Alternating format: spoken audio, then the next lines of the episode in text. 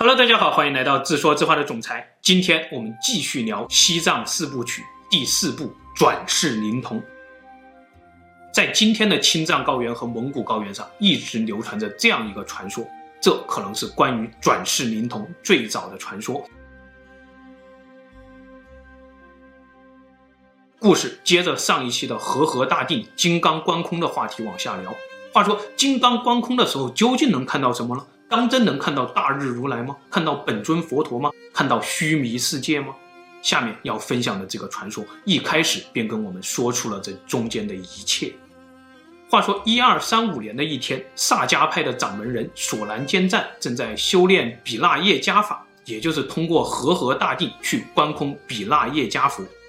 比拉耶加本来是印度教中主管障碍的神，后来成了佛教的护法，守护天部。他的形象是一个像头人身的佛，密宗认为他是大日如来或者观自在菩萨，也就是观世音菩萨的化身啊，是财神，是福神。汉语中他有一个更加响亮的名字，叫做欢喜自在天。在日本，他的地位也很高，因为日本密宗大多都是以他为本尊的，称作自在天。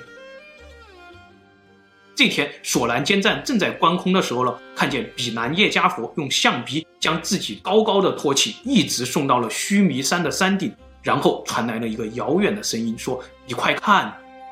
索兰坚赞第一次在观空当中见到如此具体的场景，又被高高的托起到了须弥山顶，自然是惊魂未定，不敢远看，只瞥见了卫康藏三个地方。卫就是以拉萨为中心的前藏，藏就是以日喀则为中心的后藏。康是四川的西部，甘肃、青海的藏区。结果呢，比那耶加佛就失望地说：“本来你看到的地方，将来都会归于你的统治，但是因为你没有快看，所以就没有这个机缘去统治这些地方了。卫、藏、康这三个地方就留给你的子孙后裔去统治吧。”索兰坚赞这个时候终于缓过神来了，听到比那耶加佛跟自己说了这么具体的话，感动不已。但是转念一想呢，有问题啊，于是他赶紧说道。可是我至今已经年过半百，还没有子嗣啊！不求统治卫藏康三地，只求佛陀赐给我一个儿子。当索兰坚赞说完这个话的时候，比那耶加佛就不见了，自己也从观空中回到了现实。与此同时呢，在离索兰坚赞两百多公里外的另外一个高僧萨顿日巴，在观空中也见到了比那耶加佛。比那耶迦佛说：“萨迦的索兰坚赞一再向我祈求，希望能够统治卫藏康三地。他本人呢，与此无缘了，只有他的儿子有这个缘分，能够教化南瞻部洲的大部分土地。南瞻部洲，也就是佛的须弥世界中我们人类居住的地方，可以理解为这个就是地球。你前往索兰坚赞家里吧，转世成为他的儿子，治理卫藏康，重新统一吐蕃，教化众生，免于杀戮。请按我的意愿转生。”萨顿日巴记载下这个故事以后不久，他就圆寂了，转世成为了索兰坚赞的儿子。索兰坚赞也高兴得不得了，五十二岁老来得子。这个小孩呢，天赋异禀，读写五明，生来就会。三岁的时候呢，就能口诵真经，修习佛法。当众人惊讶的时候呢，小孩自己说了：“我是高僧萨顿日巴的转世，这些都是他的前生记忆，所以无师自通。”惊讶之余呢，众人都把这个小孩叫做八思巴，藏语中圣者的意思。没错，这个小孩就是帮助忽必烈统一中国、建立元朝、继位蒙古大汗、结束雪域高原五百年分裂与混乱的蒙古帝国帝师八思巴。萨迦派出了个神童八思巴的故事，在雪域高原不胫而走。有两个萨顿日巴的弟子听说以后呢，决定前来验证。当时八思巴正在和其他的小孩一起玩，见到他们两人后，就立刻认出了他们，问道：“你们来了？”然后八思巴直接说出了他们的名字，两位弟子因此对八思巴行大礼，并且确认这就是他们的师傅。还有一次，八思巴跟随自己的伯父去会见远方而来的僧众，八思巴突然对其中的一位老僧人说：“你是我的近侍弟子扎西顿珠。”老僧人先是一愣，心想：这个小孩怎么会知道我的名字呢？然后，当他得知八思巴就是自己的上师萨顿日巴转世的时候，老泪纵横。好了，这个故事是我考证出来比较可信的、最古老的转世灵童的传说。后世的转世灵童难免有很多政治因素，我们就不做分享了。总之，转世灵童是根据高僧观空、观湖等方法感应到的符障，然后高僧就会留下一些线索，让后人去寻找自己的转世灵童。根据这些线索呢，找来的转世灵童也不止一个，而是很多个。在这些小孩当中呢，还要用高僧生前常用的法器去测试他们，看到底哪个小孩拥有真正的高僧的前世记忆。最后，从这一群小孩当中认定一个小孩为转世灵童，举行坐床仪式。从此以后呢，这个小孩就继承了高僧的遗产。因为西藏从朗达玛灭佛以后，成为了一个政教合一的地区，所以转世灵童还要继承很多政治遗产。因此，被纳入中央管辖的西藏，有了新的转世灵童出世，还必须得到中央政府的认可。这是从成吉思汗的儿子窝阔台时代就留下来的规矩。几乎比噶举派，也就是白教的第一个转世传承的案例还要早。而到了清朝的乾隆年间呢，这个规矩被中央发挥到了巅峰，制定了金凭册签的制度。也就是说，找来的一帮小孩当中，究竟谁可以成为唯一的转世灵童呢？必须金凭册签，让中央来决定。好了，接下来我们说符障，还是八十八的故事。他十六岁的时候感应到了一个符障。这可能是这个地球上有史以来最重要的一个符障。时间来到一二四六年，这一年，成吉思汗的孙子成了蒙古帝国的第三代大汗。蒙古帝国此时已经横扫欧亚大陆，雄霸天下。这一年呢，罗马教宗派出了使团前往蒙古，希望劝说蒙古大汗不要再伤害基督徒，同时也希望蒙古大汗能够皈依天主教。而这一年呢，也有一队西藏使团正在前往蒙古，希望劝说蒙古大汗不要再伤害藏民，同时也希望蒙古大汗能够皈依藏传佛教。如果我们再将这个时间线放大，我们会发现，整个十三世纪，无论是长春真人西游去会见成吉思汗，还是耶律楚材为成吉思汗去占卜，托托统阿为成吉思汗创造维吾尔蒙古文字，还是穆斯林归降，印度河畔收兵。在强大的蒙古铁蹄之下，当时主要的宗教都有一个愿望，那就是让蒙古大汗信仰自己这个宗教。这当中包括道教、儒教、拜火教、基督教、天主教、东正教、伊斯兰教、印度教、佛教、藏传佛教，从来都没有停止过实践自己这个愿望。而最终实践这个愿望的人，正是八思巴，他让蒙古大汗信了藏传佛教。这个传奇的过程就是一个符障。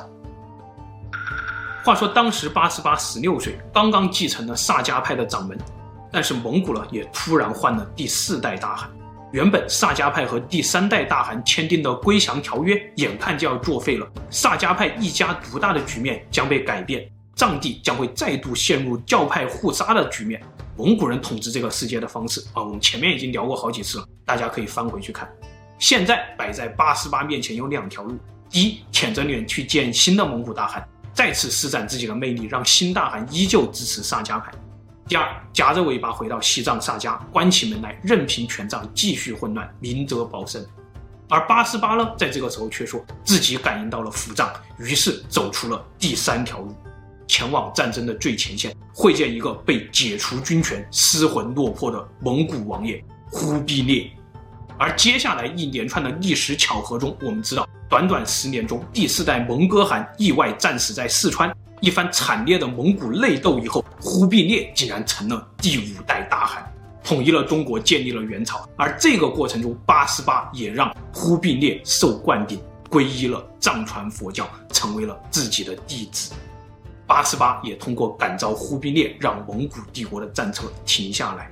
否则，按照蒙哥汗的意志。可能接下来半个地球都要成为蒙古人的草场，无数人将被杀戮。好了，这个符障确实有点大，但是说了这么多，符障究竟是什么意思了？又有什么理论根据了？我们再来分享一个故事。时间再来到公元七百五十年，这一年莲花生大师从巴基斯坦来到了西藏。将无上瑜伽密带到了吐蕃，于是佛教密宗、显宗、本教融合形成了藏传佛教。莲花生也成了藏传佛教的开山鼻祖。他在将要圆寂的时候说出了一个预言，他说藏传佛教以后会经历一次短暂的灭亡，他要将他认为暂时还不适合传给藏人和某些重要的经典都隐藏起来，交给各地的神明去守护，等待后世人重新发现。这些被隐藏起来的经书、法器、心咒，就是符藏。后来果然吐蕃末代藏卜朗达玛灭佛了，寺院被毁，僧众被杀，佛教典籍失散。但百年以后呢，很多圣人都感应到了伏藏，成为了伏藏师，找到了莲花生当年隐藏的佛经法器，重新复活了藏传佛教。于是，这种大师感应未来、感应来世、感应秘藏经书的方法，就有了充分的理论基础——伏藏。然后，在这个理论之上呢，藏传佛教的转世灵童制度也才得以诞生。具体说来，伏藏有三类：第一类就是找到具体的经书或者法器，伏藏师一般会在隐秘的山洞、水沟当中找到这些物品。这些物品呢，一般都是由一代或者几代明妃秘密守护的。第二类呢，就是藏在神明世界里的伏藏，据说会有明妃在和合大定时传授给修行者。比如第一个故事中，在观空时见到比南叶家佛。第三类符藏呢，叫做心意符藏，这就是我们第一个故事中某个人突然拥有了前世记忆，说出了已经失传的经典，或者拥有了感应未来的能力。其实这些玄之又玄的东西，还被搞得有理论、有方法、有实践呢。感觉特别的不可思议，为什么大家会相信这种巧合的故事了？为什么伏藏还会被称作科学上的未解之谜呢？因为现实中确实有一个伏藏的未解之谜——藏族史诗《格萨尔王传》的传承。这部世界上最长的史诗《格萨尔王传》传承了一千多年，有六十多万行，它的长度相当于三部《摩诃婆罗多》。而一部《摩诃婆罗多》相当于八部荷马史诗，而一部荷马史诗可以摆满我身后这半个书柜。《格萨尔王传》发现之前，《摩诃婆罗多》是世界上第一长的史诗，而《格萨尔王传》的六十多万行还仅仅是目前已经发现的部分，还有很多部分没有发现。为什么没有发现呢？因为《格萨尔王传》是用伏藏的方式传承的，它没有具体的经书，只有散落在高原上一个个片段化的故事。一千多年以来了，总是在某一天，某一个藏民，他突然做了一个梦，梦中格萨尔王让他吃经书也好，剖开他的肚子往里面装经书也好，醒来以后，他就突然会唱诵格萨尔王传了。比如扎巴老人、桑珠老人、斯塔多吉等等，他们都是感应到了伏藏以后，然后成为了格萨尔王传的说唱艺人。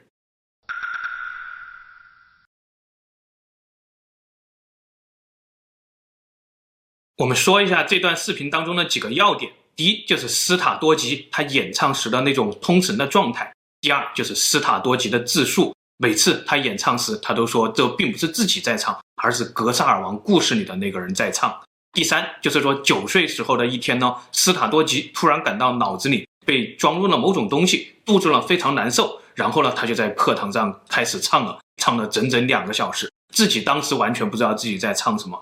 唱完以后，他的老师才告诉他自己刚才唱的是格萨尔。他们总是说自己唱出的不是格萨尔王的全部，后面还有好多好多，自己要一直唱，一直唱，唱到去世也唱不完。六十多万行，也仅仅是他们目前唱出来的部分而已。好了，伏藏真的存在吗？感应未来、感应过去、拥有前世记忆，这些藏传佛教中的奇特文化传承，真的存在吗？时空真的是一个可以被破解的维度吗？远古的象雄国，远古的史前高科技档案中，他们难道真的已经掌握了穿越时空的技术吗？